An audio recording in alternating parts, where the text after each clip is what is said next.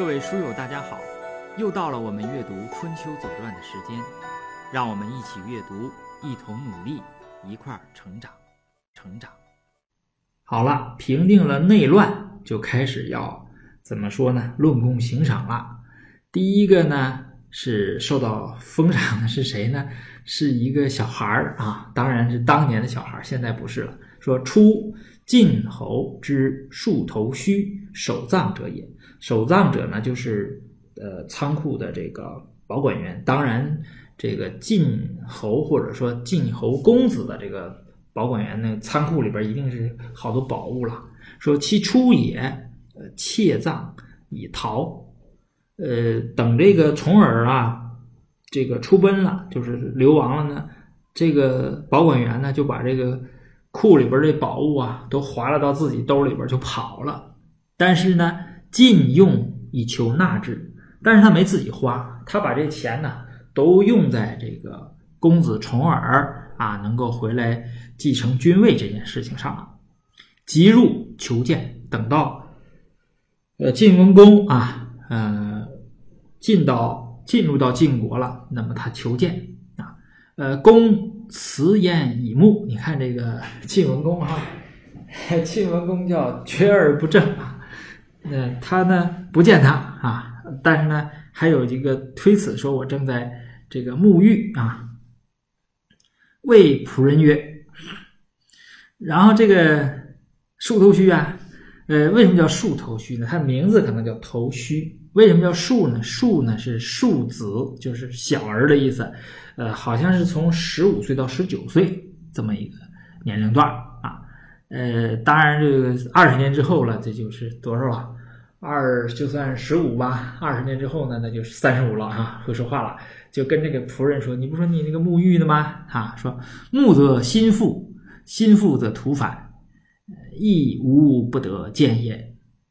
那个你这个啊，这个你要是沐浴，就是洗头嘛。”你这一洗头呢，这头低下来，这个心呢就反过来了啊，心腹心就翻个了，心腹的土反，心一反过来呢，那你这就会做一些反过来的事儿啊，所以呢，你就不不见我了哈，我我见不着你了。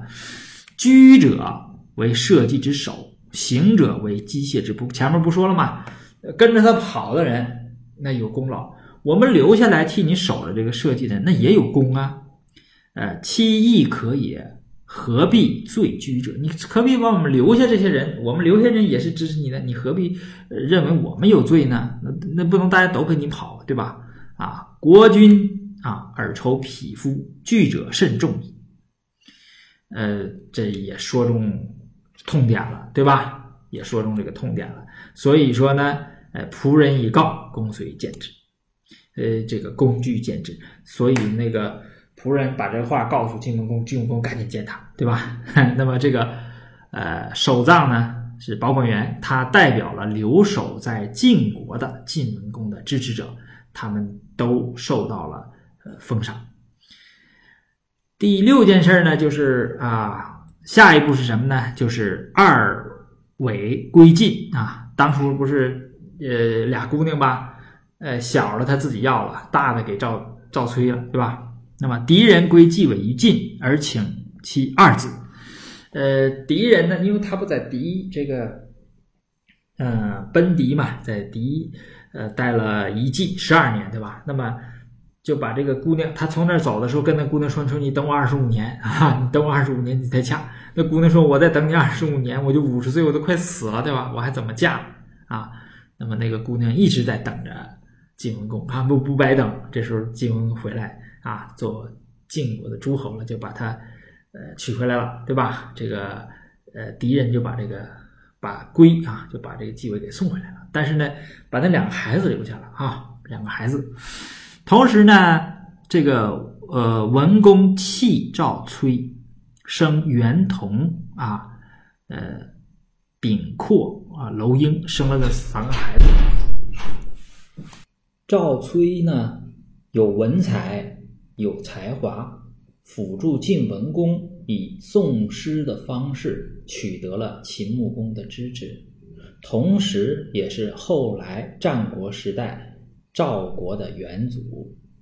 晋文公把自己的女儿嫁给了他，这块儿啊有点难讲，为什么呢？因为晋文公和赵崔是连襟儿，一个娶了姐姐舒伟，也就是赵崔，一个娶了妹妹季伟，也就是晋文公。那么可见当时的婚姻观念呢，与我们后来是大不相同。那西方啊也是一样，你比如说什叶派穆斯林的创始人就是穆圣，也就是穆罕默德的女婿兼堂弟。你看他还是堂弟呀，这是呃一个姓的哈，就是同姓同族的，那还把自己女儿嫁给他。所以说这个东西呢，也你不能用今天的婚姻观念去衡量。这个嫁给赵崔的女儿呢，在文献里呢就称为赵姬，因为她是姬姓的女子。这个赵姬呢是一个贤淑的典范，她呢应该是以智慧来著称的。首先是慧眼识英才，对吧？就是我们可以，呃，怎么说呢？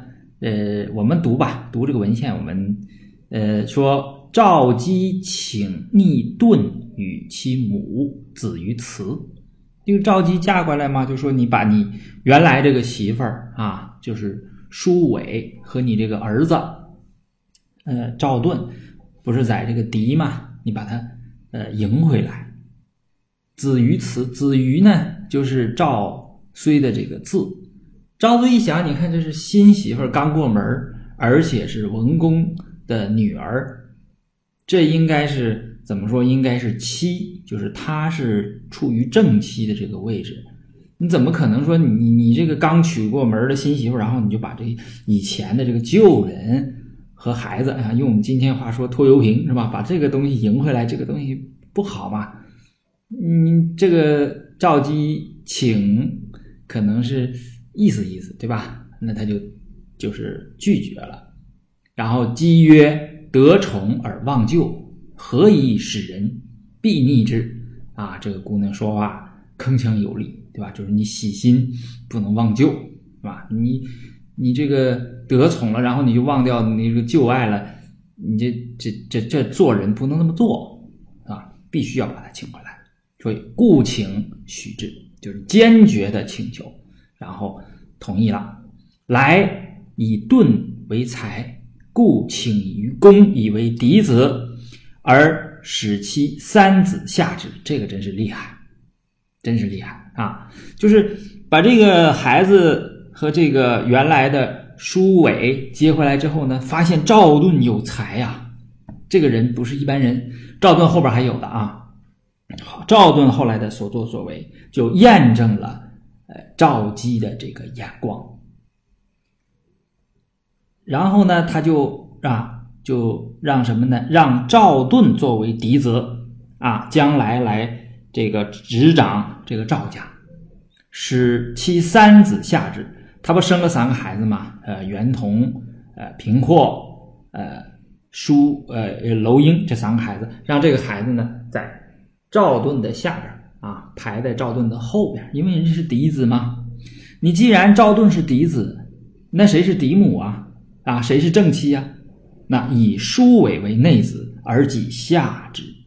你你把他妈也扶上来，你做正妻，他这样就从正妻变成了一个妾，这个差别太大了啊！这个，嗯，这世间人都是这样，你都能上，就你当领导往上升行，你要往下降，那就非常难受。